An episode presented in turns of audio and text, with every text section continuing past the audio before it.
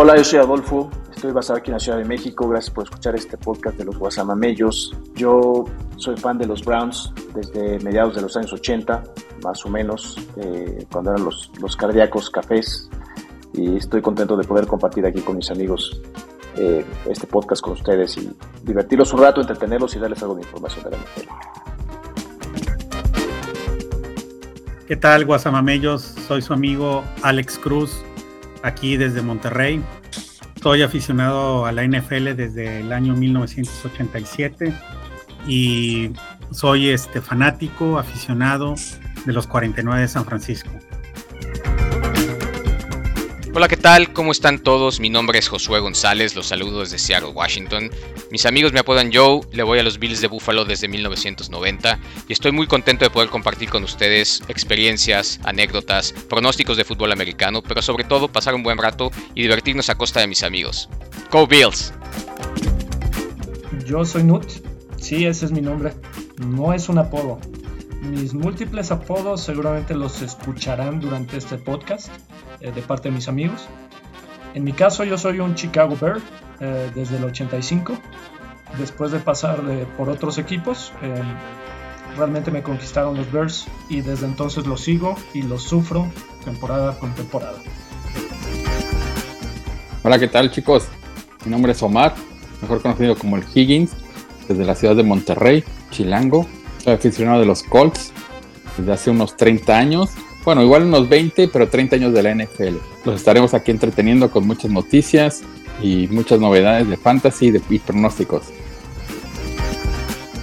Mi nombre es Maurice Herrera, pero soy mayormente conocido como el Bebo Herrera. Soy el conocedor más joven de los guasamamellos y vivo en el Orgullo de México, la bellísima ciudad de Querétaro. Mi gusto por el deporte de las tacleadas viene por ahí de la mitad de los noventas y comencé a seguir a los Bills de Buffalo por generar maquinitas defensivas del porte de Bruce Smith, Bryce Pop y Aaron Shovel. Y bueno, pues sin más preámbulo, comencemos los comentarios y larga vida a nuestro amo y señor Josh Allen.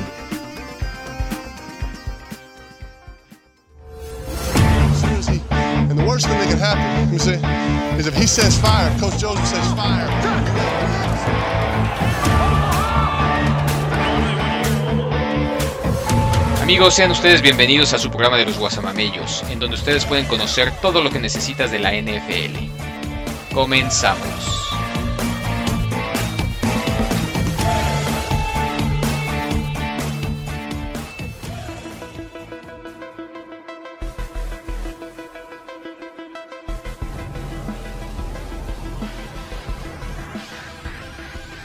Hola, ¿qué tal?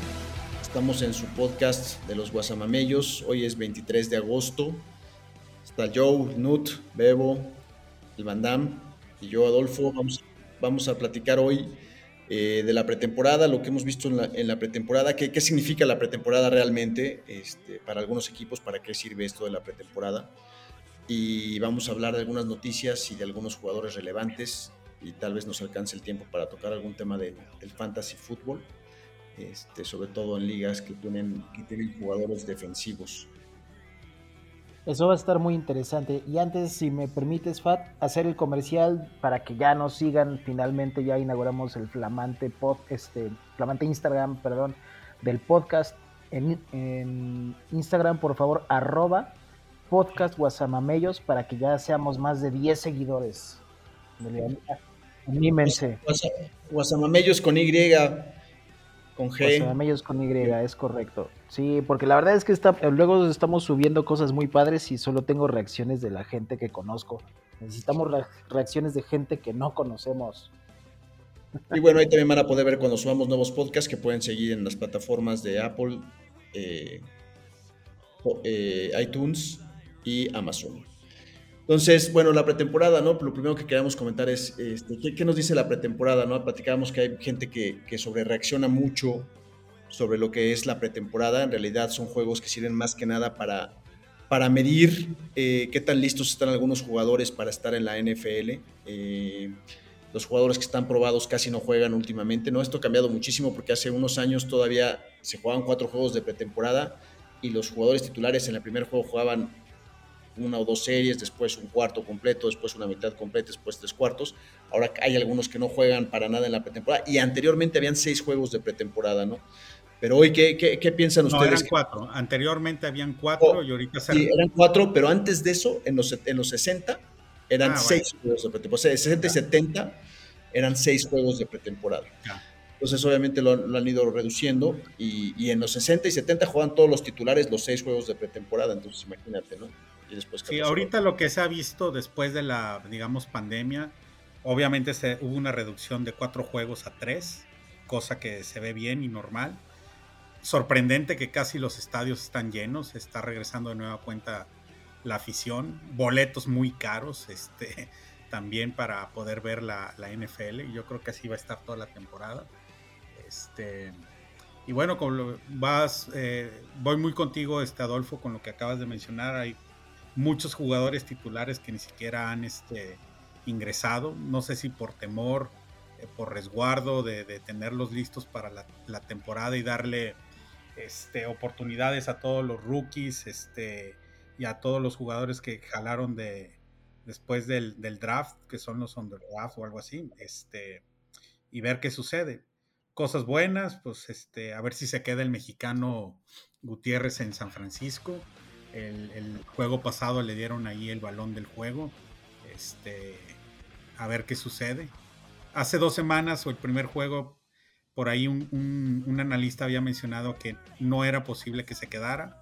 Después de este segundo juego, donde gana el balón del juego, este, se le ven muchas posibilidades y bueno, a ver qué, qué sucede. Pero ¿por qué mencionan que no se puede quedar? O sea, ¿por temas extracanchas o...? No, por, la, cantidad de, jugadores que tiene San Francisco en, esa misma posición. Pero muchas veces una de las cosas que, está, que, sucede en la pretemporada es que no solamente están haciendo o están tratando de quedarse en sus equipos, también en otros. Eh, ha sucedido muchas veces que cortan jugadores en ciertos equipos y los agarran otros que no tienen tanta profundidad en esas posiciones. Entonces es principalmente como una audición. Y lo que mencionaban ustedes que se redujo a tres juegos es por varias razones, pero una es porque se aumentó también un juego de temporada regular. Entonces hicieron un intercambio entre, entre temporada por temporada regular. y también para tratar de reducir las, las lesiones.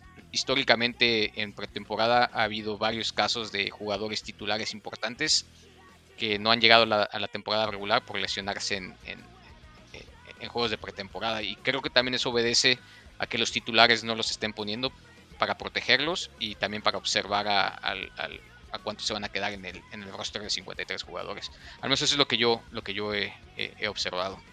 ¿Qué jugadores, perdón la interrupción, como pregunta, qué jugadores importantes se han ido o que ya no, o que posiblemente vayan a estar fuera semanas o quizá toda la temporada en estos dos primeros juegos? ¿Quiénes han, quiénes han sufrido lesiones graves? Bueno, de, nombres importantes, no, no jugó la Cleveland tuvo varios, ¿no? Sí. Cleveland, tuvo, Sí, tuvo a su centro titular, Nick Harris, y a su tercer centro, que era un, miembro del draft este año.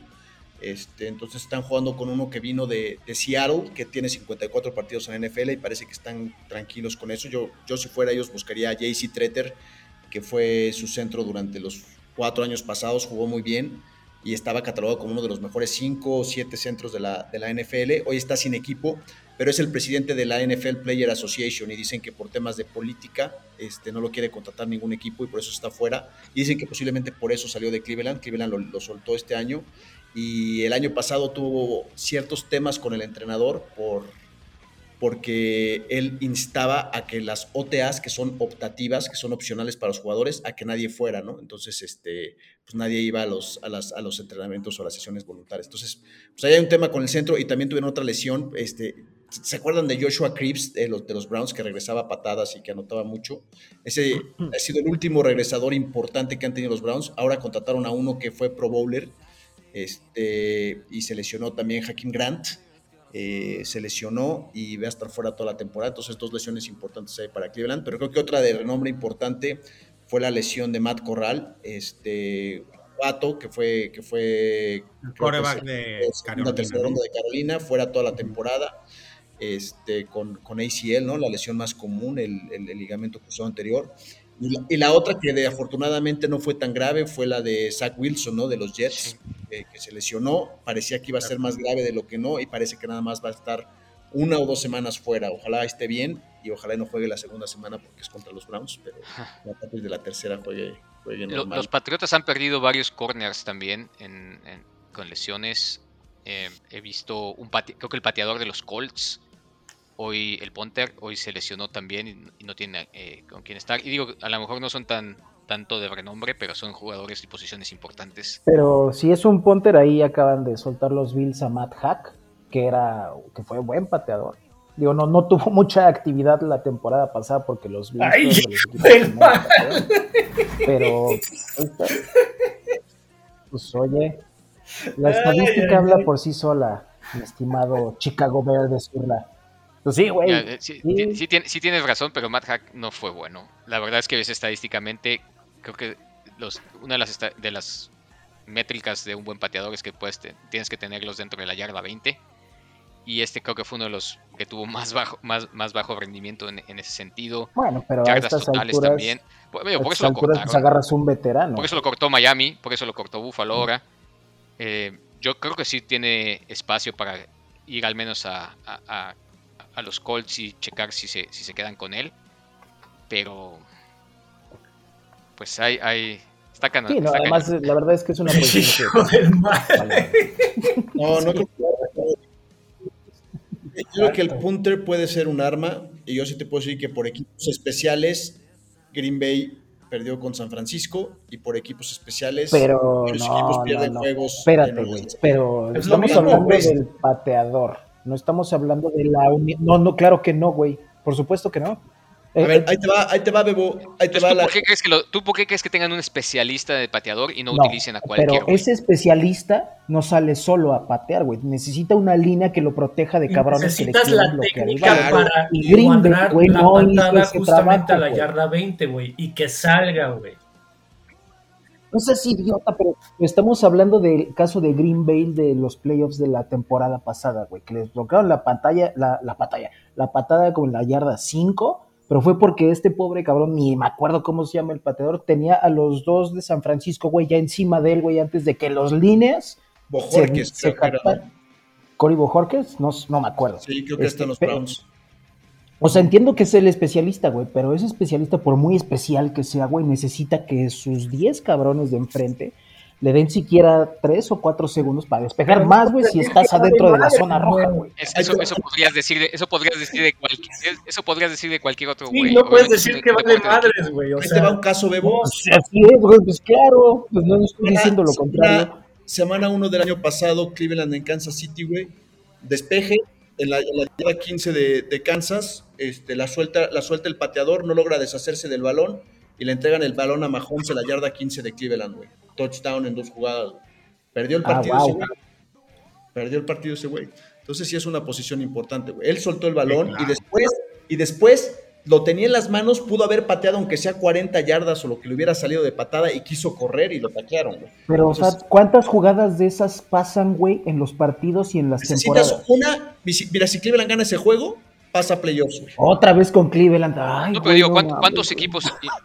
La, la- la NFL hace mucho esto. La, la NFL hace este, situaciones hipotéticas de los juegos que ganaron o que perdieron por seis puntos o menos. Si los que ganaste los hubieras perdido y viceversa, muchos de los equipos que pasaron a playoff no hubieran pasado y viceversa. O sea, una jugada sí te define Sí, un partido y O una temporada. probablemente la, la Y el temporada. kicker es relevante, güey, y en playoff ni se diga, El kicker, el kicker. También, güey. No puede ser que digas que no vale, güey. güey. Pero vol- también, cabrón. Sí, Pero volviendo claro. al punto, si no fuera tan importante, ¿por qué tiene un güey que se dedica a eso? Pondrían a cualquier otro cabrón que medio le pegara, ¿no? A, A ver, ver, a ver, y no- y yo no estoy diciendo de- que sea, espérate, espérate, yo no estoy diciendo que sea irrelevante, yo estoy diciendo que no es tan importante como un cabrón, o pregúntale a, a Nut, como un cabrón que tiene el pase a playoffs de 40 yardas en su casa, güey. ¿Quién es más importante, güey? ¿Un kicker que te gane el partido o un punter que te manda la yarda 5? Bueno, por eso pa- les pagan diferente. Ah, bueno, pues, pues, es- entonces sí, son distintos. Sí son y todos distintas tienen un peso, güey. No puedes decir que vale madre, güey. ¿Por qué?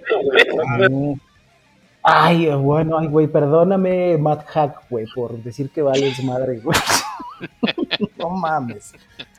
Bueno, yo, yo creo que cuando, cuando, no, cuando no hay touchdowns eh, y cuando no hay anotaciones, la posición en el campo es súper importante y esa está normalmente dada por, por la capacidad del punter y también le, le das al otro equipo la posibilidad de tener espacio para jugar o de no tener espacio para jugar, le limitas el plan de juego, le limitas la cantidad de jugadas, le puedes hacer un safety. In- incluso- Yo creo que sí hay, sí hay relevancia. Incluso limitas si va a haber o no va a haber regreso, güey. O sea, lo mismo hacían con este con los equipos especiales de Chicago, güey. El, el punter lo mandaba al otro lado o lo trataba para que no hubiera regreso, güey. ¿Por qué? Porque existe el. No Hester, ¿no? Entonces. Claro. O sea, entiendo lo que dices, Bebo. No es a lo mejor la posición más importante del juego, pero sí es relevante. Ok, está bien. Entonces, ahí la vida a sus equipos, güey, para que inviertan todo su dinero en los punters, güey. ah, Güey, de, de este tema, güey, no vamos a dejar de hablar, güey. Eh, Defiendo mi punto, pero vamos a girar. digo, digo, al fin y al cabo, pues, los Bills nunca van a puntear, güey. ¿Por qué? Porque son el mejor Y equipo de la así, liga. Y cuando- y cuando pateen, güey, Entonces, por eso Exacto, cuando pateen, va a ser un cabrón que va a patear, güey, 82 yardas como ya lo hizo en la pretemporada. Y tú vas a estar Oye, viendo desde tu casa, güey, los Tú playoffs. también, güey. ¿Por qué, por, qué, ¿Por qué gastaron una sexta selección? Punto. Ah, bueno, sí, ¿verdad? Ni modo que me vaya, ni modo que me vaya a Búfalo. ¿Por qué lo gastaron Fat? Porque pues es un chavo fuera de serie en la posición, güey. Y, Ah, de- o sea, ¿Y, y- y por qué no escogieron otra posición más importante, güey?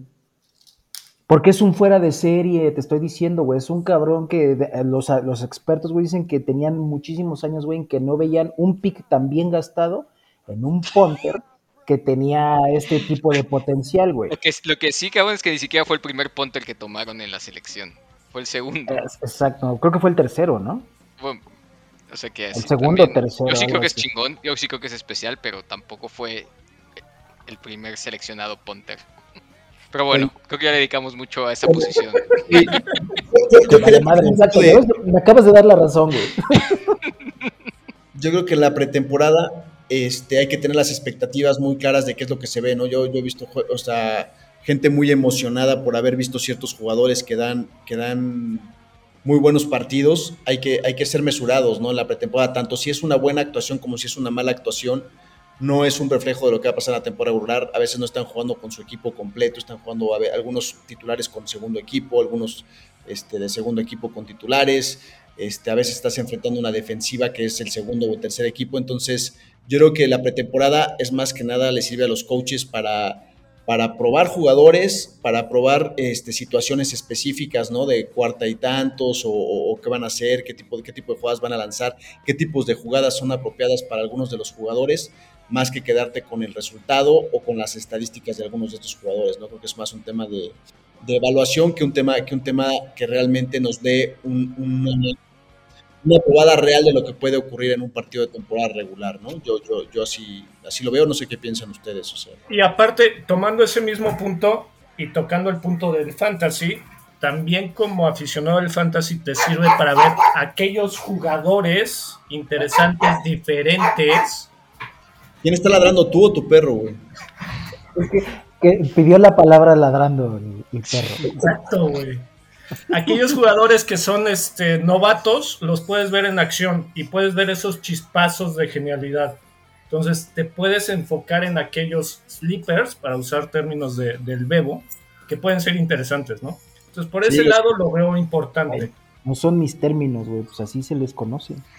Los Sí, que se- pero tus, tus sleepers no son sleepers, güey. O sea, so- tus sleepers son gente, o sea, son jugadores que todo mundo conoce, güey, pero para ti son sleepers. Ah, ok, ok, órale. Oigan, pregunta importante que de repente, ¿qué ha pasado con Michael Thomas de Nueva Orleans? Parece ser que no ha jugado ningún juego de, de temporada y, y se por ahí se rumora que sigue algo tocado del, de su brazo. ¿Es correcto esto o saben algo más? No había escuchado ese rumor, pero ah, para mí se me hace que ya desafortunadamente ese chavo, a menos que dé un giro de 360 y sea el Comeback Player of the Year, ese cartucho ya está quemado. Ya está Se quemado. de, se dice giro de 180 porque 360 quedas viendo Ah, igual. Cierto, cierto. Bueno, Mike- Mike- perdón. Michael- Ay, güey, Michael Thomas perdóname. Se Einstein. lastimó otra vez en la práctica el domingo. ¿Quién, Ya. Michael Thomas? O sea, en, en la práctica se lastimó el, el- el- el, este, la pantorrilla, tuvo una, un- una extensión del, del músculo. Y ese era lo que le dolía, ¿no? Lo- Siempre ha estado tocado de la Y pantorrilla. fue la, ¿o fue la era? primera vez, fue, fue la primera Ah, vez tobillo, que, tobillo practicó en dos años. y se lastimó No, otra vez. No, qué. Oigan, es un y golpe de- duro para James. Creo que, creo que. Nueva Orleans ya tomó las medidas suficientes como para no depender de él, teniendo a Jarvis Landry, teniendo a, a Chris Olave, Olave. que fue su primera que es el selección, rookie, se espera Este, bastante de él. Y Kyle, sí. ah. Sí. y, y- y- y tienes a Camara, que es un arma que, que es una navajita suiza. Pero Entonces, Camara va a estar suspendido como no saben. juegos, ¿no? No Sí, sí, va- sí- sí va a estar suspendido, pero lo que he leído es que probablemente es en 2023.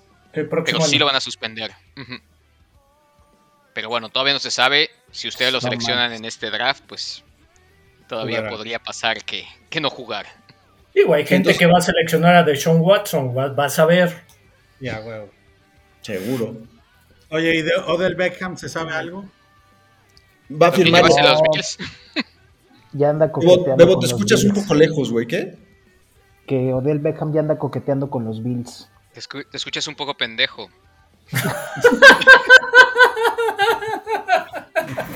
Güey, se están aprovechando de mi lag. Esos son locales, güey.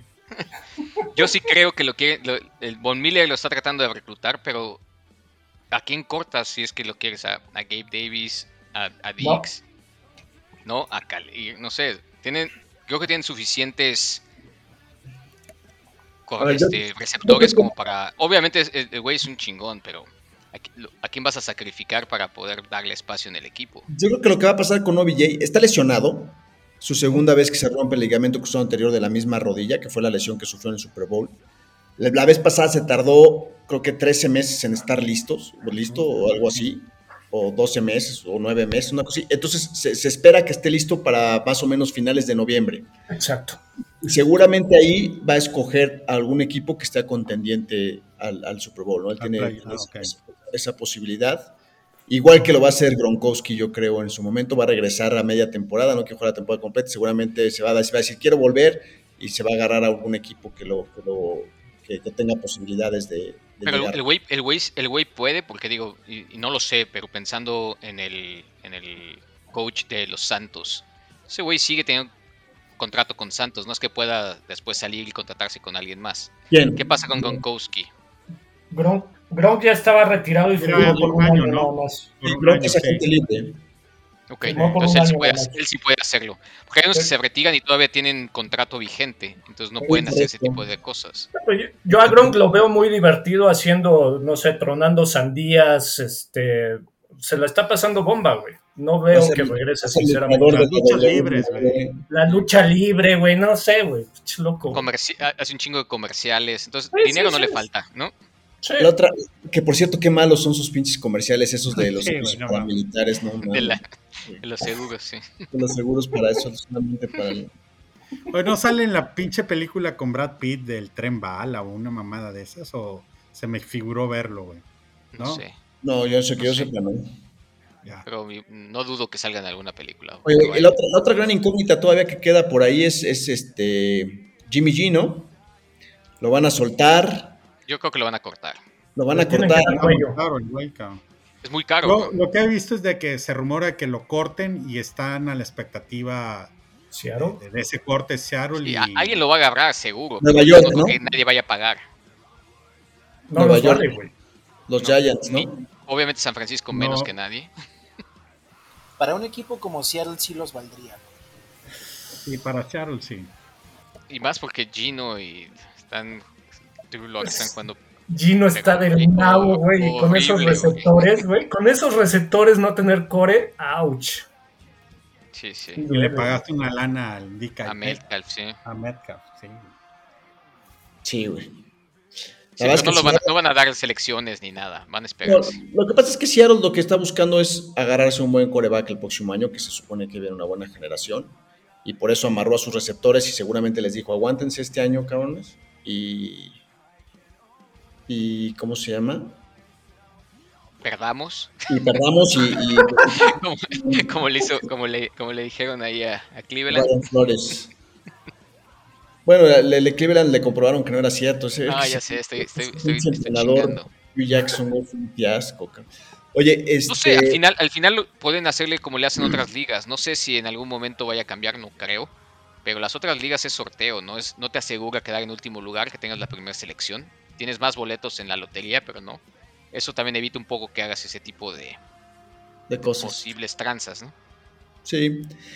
Mira, este, en Cleveland se estaba rumorando también que podían traer a Jimmy G, ¿eh? que no creo que lo vayan a hacer. Yo creo que van a aguantar con Jacoby los 11 juegos. Ya tienen mucho invertido en la posición de coreback, ¿no? No. Pues mira, tiene, tiene mucho cap space, es el equipo, es el segundo equipo con más cap space este año. Tienen 40 Sí, pero no vas a tener 10 corebacks. Le estás pagando incluso a un cabrón que ni siquiera juega en tu equipo. O sea, Bueno, pues si tienes, si tienes el cap este año, lo que vas a hacer es contratar a ese güey por un año, o sea, le vas a dar 11 juegos. En realidad lo contratas por 11 juegos, sí, eso sí. ¿no? Y lo vas a soltar el siguiente Yo, año. yo creo que Jimmy G buscaría un equipo para jugar toda la temporada, no, no esperar a que después sea suplente. güey. Pero Estoy de el acuerdo único que está así es Seattle, ¿no? Claro, o Gigantes, bueno, No, yo creo que Daniel Jones van a jugar con Daniel va Jones, los gigantes. exacto. Pero a ver, ¿con qué equipo tendría más posibilidades el Jimmy G de brillar, de tener un buen, un buen, un buen, un buen supporting cast alrededor? ¿No? Yo creo que con Cleveland es con que tendría el mejor equipo. O sea, que, se acomoda, o sea, Stefanski hace, hace el, el- esquema ofensivo de, de Shanahan, ¿no? Entonces es una ofensiva que ya conoce, está mucho más basada en los corredores, este, entonces yo, creo que, yo creo que no le vendría mal, aunque yo, yo no lo haría si fuera Cleveland, yo me jugaría con, con Jacoby Brissett.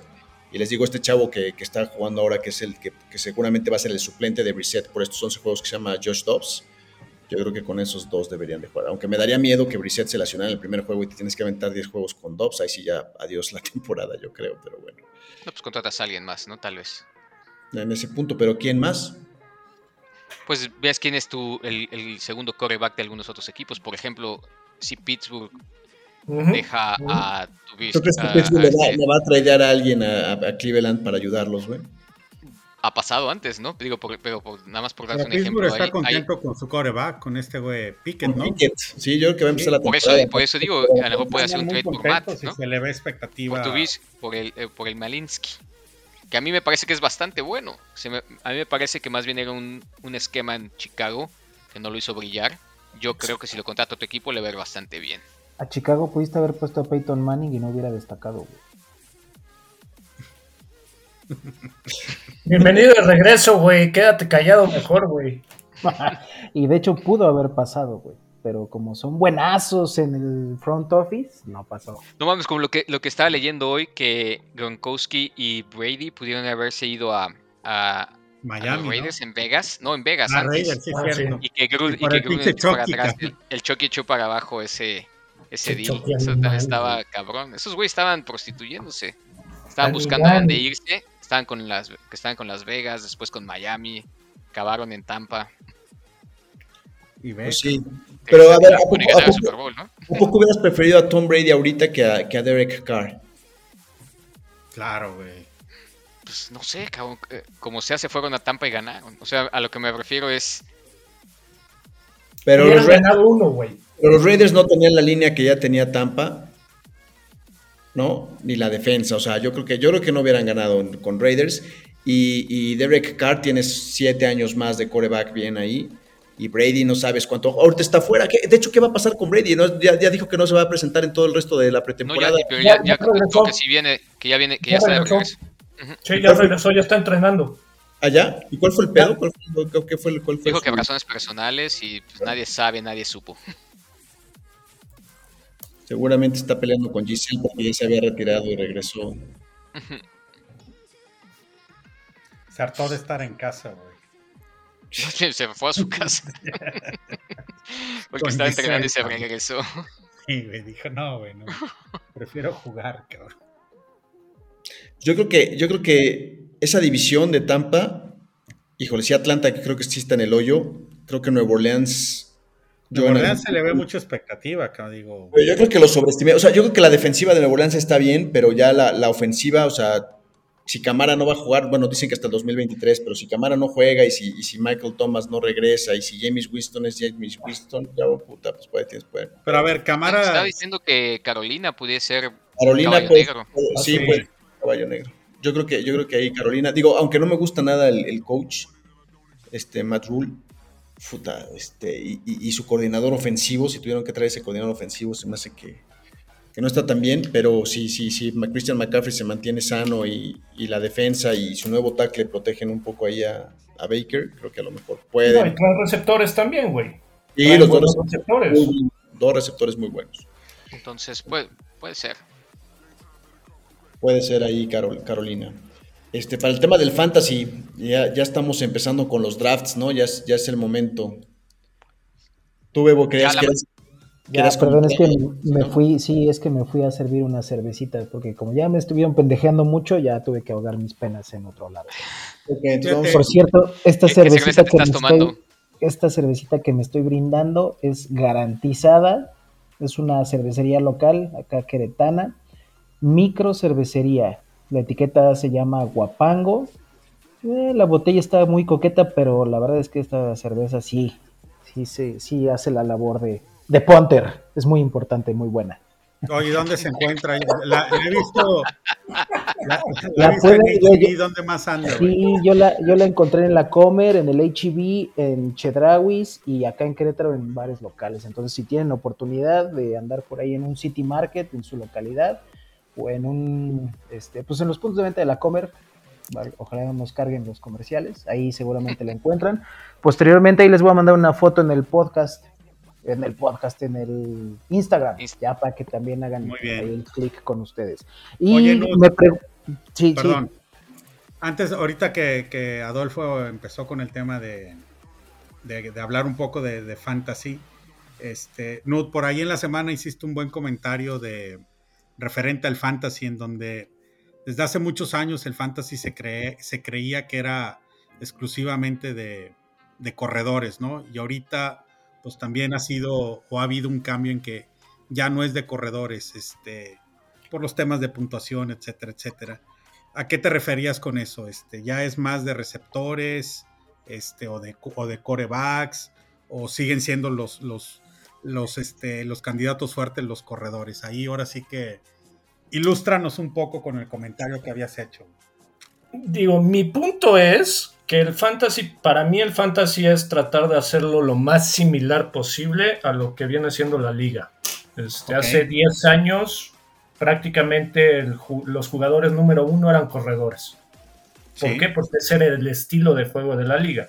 Corrías, corrías, corrías. Sí había pases, pero principalmente era, era correr, ¿no? Era un juego más duro. Y era un solo corredor por equipo, ¿no? Casi el titular se, se llevaba todos los snaps. Hoy en día este, los equipos tienen puta, de tres a cinco corredores y los están alternando. Entonces, y ya cambió el estilo de juego. Por eso ya ves puntuaciones de 42, 40, ves puntuación, me explico, este, corebacks de 4.500, 5.000 yardas, 40 touchdowns, 50 touchdowns. ¿Por qué? Porque ya cambió el estilo. Este, Pero las puntuaciones todavía siguen favoreciendo a los, a los corredores, ¿no? No tanto. Ya no Entonces, las primeras elecciones siempre son corredores.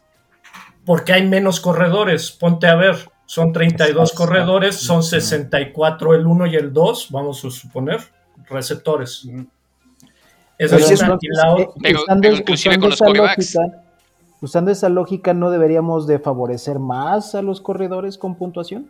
No, ¿por qué? Porque si te, si ponte a ver hoy en día quién le da más valor a, los juegos en realidad, quiénes son los titulares, quiénes dan la mayor puntuación. Sí hay algunos corredores, pero tienes a Cope, tienes a Jamar Chase, prácticamente el juego ya cambió. Ciertamente el coreback va a ser el principal, es el que más puntos mete en la vida real y también en el fantasy. Eso es un hecho. El kicker es el que más puntos hace, güey, a veces de manera general es el que más puntos. Sí. Y también ya está cambiando. ¿Por qué? Porque ya no es nada más puro pase. Totalmente de acuerdo con Nut. Este, ahora el 60% de las jugadas son por pase normalmente, cuando antes era al revés, 60% eran carreras. O las, las ofensivas clásicas de correr en primera y segunda y pasar en tercera y largo nada más. Ahora, ahora, ahora pasas mucho más y no solamente como, como eran las ofensivas de la costa oeste, que eran pases cortos, ahora se, se busca mucho más corebacks que puedan lanzar profundo y por eso los receptores tienen más valor. Hoy en Cleveland hay una, hay una discusión de Karim Hunt, todos lo conocemos, dicen que puede ser un corredor top 10 en cualquier otro equipo, está siendo titular, que fue líder de corredor cuando fue novato en Kansas City y lo corrieron por un problema. Y decían, hoy Cleveland no puede, o sea, que nos hace falta receptores, no puede tradear a Karim Hunt, que es un coreback top 5 o top 10, que podría ser en, en, algún otro equipo, por un, por, un, por, un, por un wide receiver número 25. O sea, ningún equipo se va a deshacer de un wide receiver top, que es mucho más valioso, por obtener un corredor que, que puede ser considerado un top, top 5 o top 7 o top 10 de la, de la liga, ¿no? Entonces, que además su, ese valor que tienen los receptores. Su vida es menor, ¿no? También duran menos los corredores. Ya se han vuelto menos, sí. Sí, se lastiman más. ¿Por qué? Porque ya, tienen más toques. ¿no? Ya claro. no los hacen sí. como antes, me cae. O sea, tú te acuerdas y, de un Eddie George, de un Edgerrin James, de un Marshall Falk. Esos güeyes claro. tienen 30, 35 toques al juego. Y la, Así la, como Henry, güey. la otra cosa es 30 toques. Si hay corredores súper talentosos, por ejemplo, los Adrian Peterson, los Marshall Falks, los Ladanian Tomlinson, todos estos, pero lo otro que vino a cambiar el tema fue el, el, el esquema de, de, Mike Shanahan, el papá, ¿no? Donde, donde no importaba quién corriera, sino era el esquema ofensivo el que te hacía que, que cualquier corredor. Entonces ponían a, en algún momento tuvieron a Clinton Portis, que, que lo cambiaron a Cleveland por, digo, a, a, Washington por Chan Bailey, por un esquinero, y ponían a cualquier corredor, y cualquier corredor corría cerca de las 1500 yardas al, al, año, ¿no? Entonces, este, ahí se, se, se dieron cuenta de que, de que obviamente todos estos son superatletas, pero que un buen esquema ofensivo este, puede hacer que, que, que, alguno de estos que no sean tan costosos este, de, de, de, ciertos resultados. ¿no? Pero bueno, volviendo al tema de la puntuación, hoy, todavía hoy, estamos nosotros seleccionando corredores antes que cualquier otra posición, inclusive que corebacks. Depende, hay menos. en la liga de 16, obviamente te quieres ir todavía por corredores porque son los menos. Sí. Pero en una liga normal donde habemos donde puedan haber 10 equipos o 10 jugadores, si te vas por, te puedes ir por receptores. También y todo dependerá depende mucho también de, si tienes punto por recepción. El punto va a ser, Correcto. ¿es punto por recepción? ¿Es medio punto por recepción o no hay punto por recepción? Si no hay punto por recepción, pues te vas por un, este, un Henry. Por un corredor. Claro. Un Henry te va a correr 1500 yardas. Pero si hay punto por recepción, pues te vas por un McCaffrey, que te va a correr 1200, pero te va a recibir unas 600. Entonces. Sí, cerca de 2.000 yardas de, por, por, por cualquier. Por, es un monstruo, siempre y cuando no se lastime el güey. No, por eso decía, pero al, al, final las ligas, las, las que no modificamos los, los, settings como nosotros le hacemos, siguen favoreciendo al, al, al corredor, ¿no? Y, y, la estrategia estándar, dirían muchos, es vas por corredor primero y después, ¿por qué? Porque hay menos corredores, hay menos sí, sí, eh, cantidad de cali y calidad también, ¿no? No, y, y, es más, en, en, ese tipo de. Y todos aquí tienen acceso a, a, a esas publicaciones. Inclusive los corebacks se van en, en, en las rondas de, a partir de la 4, 5, ni siquiera en la ni siquiera en la 2. O sea, no es tu ah, segunda pero selección. Nunca ¿no? falta el atascado que usa sus primera o segunda selección, güey, para agarrar a Patrick Mahomes, güey. Y ya saben. Y está bien, qué bueno. Qué claro, bueno, porque. Sí, pues más carnita para nosotros, güey. Que se ahorquen solos. Imagina, en el fantasy están de acuerdo que de la posición, hablando de running backs, de la 1 a la 8, probablemente sean running backs que, que, que en sus equipos tienen muchos este, snaps. Ya a partir del noveno corredor al número 32, ya vale Probablemente sea lo mismo, ¿no? Sea lo mismo, o sea, corredores ya con mucha rotación, en donde sus equipos no utilizan, utilizan más de dos, tres corredores, pues chinga agarrar un, un, corredor de esos, mejor te vas por un wide receiver. Sí, o, o por un tight end. Sí. O, exacto. Pero igual, tight end hay bastante tres valiosos. cuatro, cabrón. Nada sí, más, güey. Claro. Hay cinco, hay cinco de primer nivel, ¿no? Sí, pues cuatro, pero, digo, está... Pero... Kelsey, está... Kittle... Kittle, Andrews... Juice, y Kyle Pitt por ahí. Es Kyle el cuarto. Uh -huh. Este... Oh. Y el de el de Raiders, se este, me fue el nombre. Waller. Waller. Waller. Waller. Sí, con esos, esos cinco. cinco. Sí. Por ahí el Logan Thomas de Washington andará en 6, 7, pero Saque, el saque, Depende, por saque, Por ejemplo, el, el, el, el Dawson Saquers Knox, que es el de Buffalo, fue el mayor, el que metió más, más Buffalo, touchdowns, exacto, ¿no? exacto. Buffalo le fue muy bien, ese a Knox le fue muy Sí. bien. Y otro que puede también subir ahora es Dallas Goddard, el de. El de Filadelfia. Pero digo, o sea, están ya al nivel de, de un, de, un, de un wide receiver. Sí. Algunos de ellos, ¿no? Algunos. Schultz Sí, en estás hablando de más de 100, 100 recepciones o por lo menos 100 pases, ¿no? 100 targets. Claro. que tiene. Y depende cómo los usen. Hay, hay unos que los usan más para bloquear y otros que los usan más para recibir. Yo creo que Andrews. Yo creo que Andrews, puta, con, con los pocos Con receptores no, güey. Baltimore, con los pocos receptores que se quedó Baltimore, Sí. Andrews vas a hacer una joyita, güey. va a ser un, ser un buen. Un buen. ahí, un buen de puntos. Bueno, si Lamar juega, o no sé qué va a pasar, porque también Lamar puso ya un ultimátum de que quiere un contrato para el inicio de la temporada. Como Dicen que. Queda una, semana, y va a queda ser- una semana. Y Y va, no a ser tiene el nada me- va a ser todavía. mejor que el de Kyler Murray, es lo que se dice. Oh, se lo tiene merece, se lo merece. Kyler Murray, la verdad es que no es la mitad de Lamar. Ni, Es que- ni, ni, ni, ni- ni en performance ni en estatura. Quiere mucha lana garantizada. Está pidiendo mucha lana garantizada. Lamar. Y está representado por su mamá, ¿no? Creo. O sea, algo así. no bueno. sé. Sí. Él, era el que- él, él- él no tiene agente, pero sí. Pero bueno, se merece más de lo que tiene Kyler. El problema yo creo que es cómo lo negocien, pero es un muy buen coreback. Oigan, ¿y compraron boletos para su para el partido de la NFL acá en México o no? No hubo, yo, yo hice el intento porque tenía la tarjeta y cuando ingresé eran, no sé, eran las 9 de la mañana y me tocó la posición 30 mil. Avanzó rápido, como en media hora me tocó este, el poder ac- accesar y ver y escoger boletos. Creo que de entrada nada más podías escoger, eh, no, no recuerdo si Dos. dos o cuatro, este, y seleccionabas la zona. Primero seleccioné la zona más cara, no había boletos. Y después me fui este, bajando a nivel de zona y no hubo, no hubo, no hubo, no hubo, no hubo. Y lo intenté en 10 zonas hasta en la, en la última y jamás conseguí boleto. Yo sí Ya, compré dos, güey. Compré dos, pero por ahí por- con, con alguien de reventa. Espero que todo salga bien.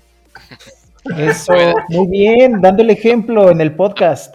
A, propó- a propósito de, de, de corebacks este, que no son titulares, pero que puedan ser titulares, estaba leyendo ahorita de este Garner Minshew. Ajá. Nos hemos olvidado de él, pero juega bastante bien. Sí. ¿Con quién se Está quedó? leyendo- Estaba en Está, Jackson. está- está con Filadelfia y Ah. tiene en su carrera 41 touchdowns y dos intercepciones. Y yo la verdad sí lo vi jugar bastante, bastante bien. En, en- o sea, algunos chispazos en su, en su carrera con equipos bastante mediocres. Me parece que sí pudiera ser, pudiera ser una buena, una buena adquisición también. En Cleveland está esa. actitud, ahí gana su actitud 100%, güey. Sí, claro, güey. Tiene una gran actitud. y Está muy cagado el güey, aparte. Está muy Yo sí, le daría cagado. chan- yo sí le daría chance. Me parece que es como un tipo Fitzpatrick en su momento desde que la actitud le da mucho, ¿no? Este. Jugó, yo lo vi jugar el fin de semana con, con Filadelfia porque fue el partido contra Cleveland y jugó muy bien, cabrón. Y, y se rumoraba también que, que Cleveland a lo mejor lo podía buscar para, para estar ahí este, por si ya ¿Qué- COVID no da. ¿Qué Pinche Cleveland coreback no ha mías, buscado? Exacto, güey. ¿Qué coreback no ha Pues buscado que sí, la prensa local y pues obviamente hay rumores y, y hay gente que inventa cosas y todo esto, pero pues yo creo que Minshew, sí, y también vi que eh, leí en la reseña que, que Case Keenum jugó muy bien con Buffalo este fin de semana. Sí, pero la, primera, pero la primera semana jugó bastante malito. Ya hasta lo querían sentar y poner a Barkley de segundo. Pero Ah, pero no, no va a pasar. Barkley lo van a cortar y se va a ir al, al, al PS. Al equipo de práctica, ¿no? Sí. Es Practice Squad se llama, ¿no? O algo así. Sí, Sí, el sí. practice. Y digo, tiene una, tiene- y, y lo van a utilizar para hacer más como scouting y jugar como el coreback que van saliendo. Es, es bastante bueno el güey. Desde ese- para eso, o sea, desde el punto de vista además de análisis de, la, de las jugadas. A ver, aquí o- esta sí es importante y al igual y para todos. Cuando ya se queda el... ro- Creo que al día de hoy este, había corte de 85 jugadores a 80. Y posteriormente, para cuando empiece la temporada, tienen que haber 53 jugadores en el roster. ¿Estamos de acuerdo? Sí. ¿Qué pasa con aquellos jugadores o aquel bloque de jugadores que se quedaron en ese último corte? ¿Qué sucede con ellos? ¿A dónde se van? ¿Y están en la banca? ¿Cómo funciona esa banca? No, no, no, o sea, lo- de- los sí estén, después de lo- lo- a los que cortan, 53 están en el equipo. Los Ajá. que quedan son agentes libres, pero tienen, depende de la cantidad de años que tengan en la liga, o son agentes libres o se van a, a, waivers. Eh, hay algunos equipos que tienen o que ven mejores jugadores cortados que los que tienen en su roster, entonces Ajá. los contratan y cortan a otros. Ok. Em, una vez que acaba todo ese desmadre, creo que tienen que pasar waivers y tienen y los pueden contratar para el practice squad. Exacto. Y el ¿Y practice qué squad, es el practice squad? Así, ahora sí. Ajá. 20 tienes 20 jugadores que no están en tu roster de 53, Ok.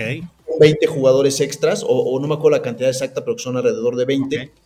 Y Posterior al waiver y todo ese desmadre. Ya lo- te- los contratas para tu practice squad, pero si los tienes en el practice squad, cualquier equipo puede llegar a hacerles una oferta en cualquier momento y llevárselos si los van a poner en su roster de 53. No se pueden ir de practice squad a practice squad, los tienen que poner en el, en el roster de En el roster. 53. Ok, En ya. el roster de Es- 53. Qué bueno, esa parte no la sabía bien. No, yo tampoco. Qué desmadre. Y la verdad es que les pagan no, no, no demasiado, bastante, bastante poco, pero bueno, mejor que tener una oportunidad. Pero digamos que nada. es una es, es tu banca este, donde tienes a 20 jugadores buenos, en donde obviamente se pueden fijar todo mundo.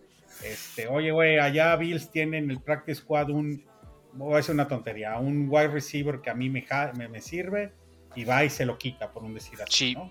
Sí, y sí pasa, y sí pasa seguidón, porque al fin y al cabo son jugadores que están más o menos activos y siguen entrenando, Claro. que güeyes que están Esperando ahí en su algún lesionado de. Están esperando que alguien, pues digo, Sí, sí, claro. cuando se lesiona a alguien, son a donde van y en buscan. chinga, cabrón. Suben, le realmente- suben, son los primeros que suben normalmente. Pero hay, hay, hay, hay una cosa también, hay otra regla. Por ejemplo, se te lesiona uno y subes uno del practice squad a tu roster de 53 por una o dos semanas por lo que se te lesionó el otro. Después no lo puedes regresar directo al practice squad, lo, re- lo, lo cortas, se va a waivers y después lo puedes firmar otra vez en tu practice squad. Pero a- ahorita sí se puede, o no sé eh, para 2022, pero con el COVID había jugadores que podías subir del practice squad, pero solamente lo podías hacer un par de veces en la temporada. Si lo hacías una tercera, a fuerza tenía que ir ya a tu roster de 53 waiver. definitivo. ah, ok, Sí. Y si no, lo tienes que cortar. Interesante. Entonces estaba, eh, digo, es- más o menos, al final le estás dando más banca a los equipos con un, es, es un, es darle la vuelta a, la- a la- a las reglas de los 53. bueno, Porque pero siguen sirve entrenando contigo y siguen haciendo cosas, ¿no? Exacto. Eso te iba a decir. A final de cuentas siguen estando en un equipo, pagados por un equipo donde pueden seguir entrenando y Sí. Estar a Claro. disposición de que se lesiona alguien y puedan entrar. ¿no? Claro, pero es, es un es para todo. Y la otra cosa es que tu- de tus 53 no todos se no todos se visten para el juego. O sea, tienes que tienes inactivos. Y no me acuerdo cuál es el no sé ¿cómo cuáles son las cuál es el número al que puedes llevarte al juego, pero no son 53. Sí. No sé Tienes cuántos son algunos que 45 o algo. Que les llaman, ¿cómo les llaman? Casual game, casual, no sé, que son, que son Hel- no healthy scratch. Healthy scratch, que, que no es por lesión, sino es por el esquema del juego o algo así, y, y- y- y no, y no juegan. Ahora, el, el- el salario de un güey del practice squad, el salario mínimo es más bajo que el salario mínimo de un güey que está en el roster de 53. Sí. Ya. Creo Sí, que el pues, salario eso mínimo de, de los güeyes del roster de el 53 training está como en los 600 mil dólares al año. Esto te iba a decir, me acordaba de 500 mil dólares, una cosa de esas, ¿no? Creo que está como en 600 el, el- el- el más bajo. Y el de Practice Squad creo que es bastante bastante bastante más bajo. Son 100 mil dólares, una cosa así. Ujú. No mames, mil. Ah, No, debe de andar. Y les pagan por mil. semana, o sea, les pagan poco. Sí. Porque además Ah, los pueden ya. cortar en cualquier momento, entonces pueden que los tengan en el practice squad, no sé, una o dos semanas y nada más les pagan esas dos semanas y chingo a su madre. Está bueno. Oye, este, Bueno, pues Gracias por, gracias por la clase. así Yo, descono- yo desconocía muchas de esas madres, la verdad. Yo tenía, digo, yo no la conocía muy bien, la, verdad este, quedó ahí más que claro ese tema, de qué pasaba con todos esos jugadores, porque pues los ves ir, regresar, se lesionan, lo tomas, lo dejas y, y luego ya otra vez lo vuelves a regresar y dices, puta cabrón. Pues, Claro. Entonces ya para, para ir cerrando este tema de la, de la pretemporada, tomarla con cautela, ¿no? No, no, no hay que, no que sobrereaccionar a buenas o malas actuaciones de algunos jugadores en estos casos. Son, son, son pruebas, son prácticas, les sirve mucho a los entrenadores, les sirve a los jugadores. Es un escaparate para que otros equipos también puedan ver a algunos jugadores de otros equipos y, ver qué huecos pueden cubrir cuando, cuando estos jugadores se corten y todo esto. Este, no creo que para nada represente algo de lo que realmente pueda llegar a pasar en la temporada regular. Este, los Rams el año pasado no jugaron a ningún titular, por ejemplo, en, su, en sus juegos de pretemporada y llegaron al Super Bowl. Eh, Entonces hay, hay, hay, cosas, exacto. Entonces hay, hay, hay que tomarlo con, con cautela, hay que, hay, que, sirve para revisarlo para los que jugamos fantasy, como dicen por ahí algunos sleepers, este, jugadores que puedan quedar ahí interesantes, eh, que, que, puedan servir. Este, semanas de, ya de drafts de, de, fantasy, entonces interesante también ese tema. ¿Cuántos tienen, cuántos drafts tienen la próxima semana? Yo tengo tres. Todos. Ligas, tres o cuatro. Yo estoy, yo estoy en cuatro ligas y tengo dos. Es que es difícil que no lo hagas, que lo hagas antes porque todavía faltan los cortes, ¿no? Entonces, y un juego más por Ahora, Este, este, es el último fin de semana de, de pretemporada, el tercer juego. Eh, este jueves, de este jueves en dos semanas se inicia ya la NFL. Entonces... Sí, porque ahora hay una semana de descanso entre pretemporada y, y, semana uno que antes no había. Así es. Entonces ahora, ahora sí que está, está bien para que se recupere. y se viene la mejor temporada del año.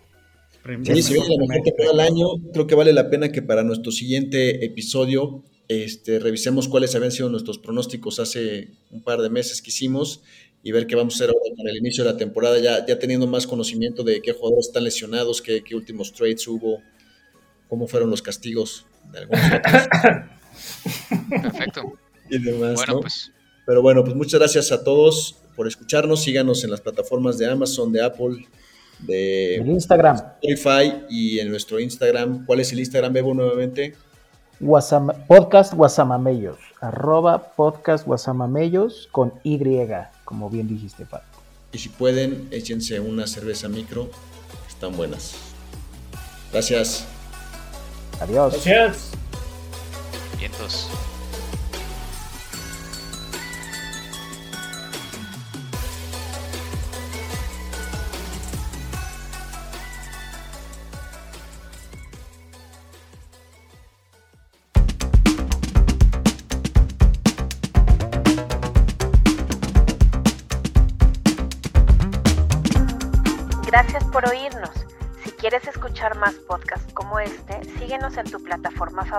Y suscríbete al podcast Guasamamellos.